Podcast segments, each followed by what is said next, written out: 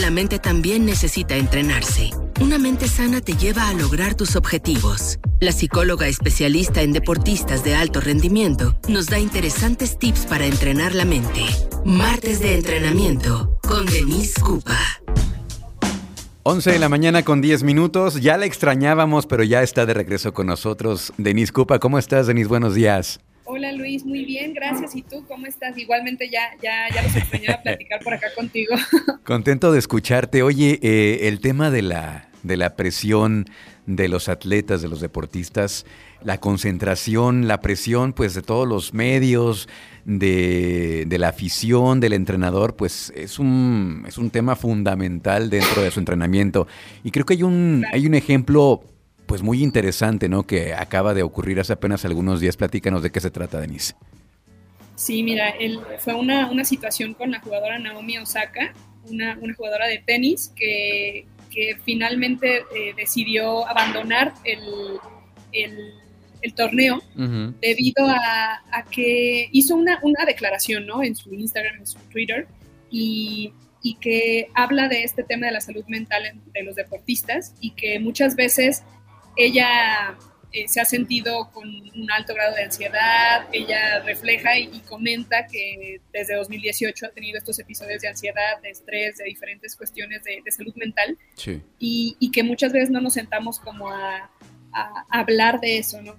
Y en el caso particular de, Naomi Osaka, ella explicaba que no iba a participar en las ruedas de prensa que se hacen posterior a los Juegos, porque eh, ella mencionaba que es estar ahí sentado para responder preguntas que les han hecho en diferentes ocasiones y, se, de alguna manera someten al jugador, ¿no? Ella lo explicaba así, a situaciones pues un tanto incómodas y que no eran muy agradables. Entonces ella decidió no eh, anunciar desde el principio no, su, nula participación en esta parte y bueno, se hizo un, todo un revuelo porque sí se le, se le aplicó una multa ¿no? de, de 15 mil dólares por, en concepto de sanción. Y, y, esta, esta sanción, pues ya tenía conocimiento ella, de hecho también fue muy clara, ¿no? Eh, al decir que, que, que, al no desconocer esta norma, que en este polémico tuit, en esta polémica declaración, pues explicaba que esperaba que la considerable cantidad con la que iba a ser multada fuera destinada a una organización benéfica por la salud mental. Entonces, sí, sí ha sido como un, revuelo importante. Mucha pues, polémica. no es algo que de escuela, ajá, porque no es algo que suele ocurrir.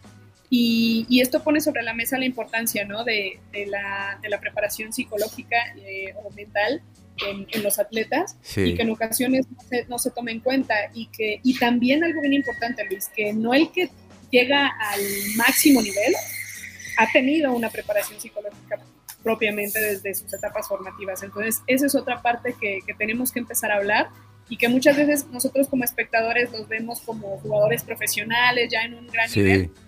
Eso es lo que te quería comentar, que, que nosotros desde acá, desde este, desde como espectadores, pues los vemos como estas supermujeres y superhombres, ¿no?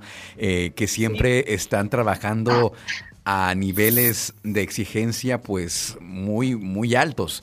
Entonces nos vemos pues casi como estos titanes, ¿no? Indestructibles, pero pues también son personas y también tienen esta parte de las emociones y es ahí donde entra la psicología del deporte, Denise.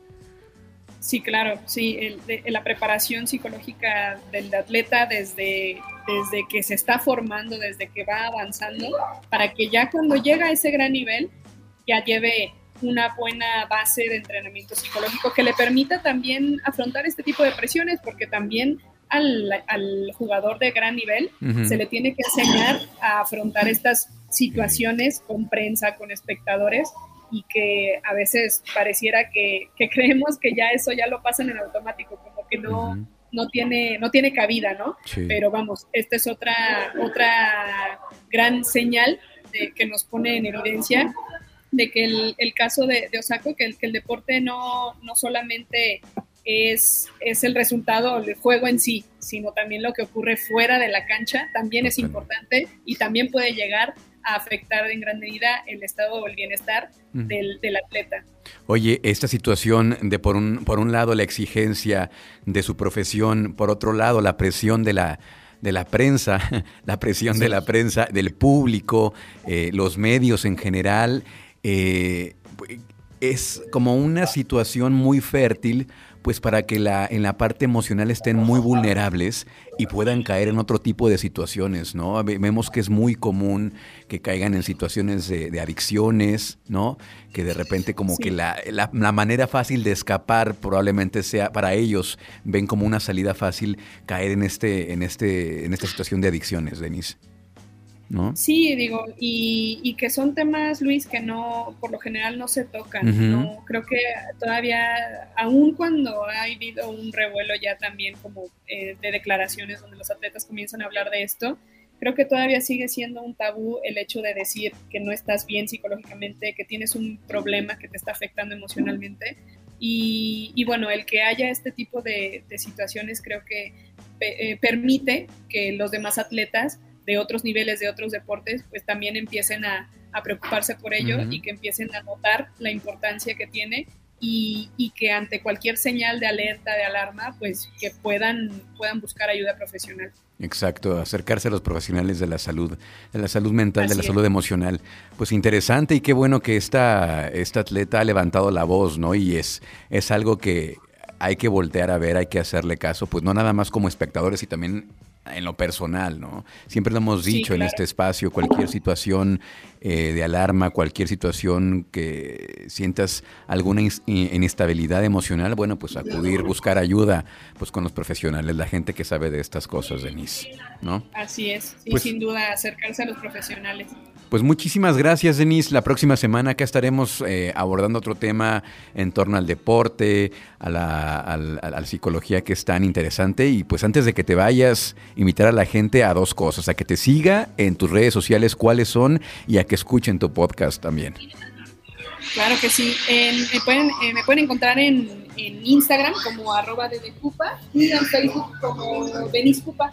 Y también invitarlos a escuchar mi podcast, Universo Alfa, lo encuentran en todas las plataformas digitales de, podcast, Spotify, eh, Apple Podcast, para que lo puedan escuchar y no se lo pierdan.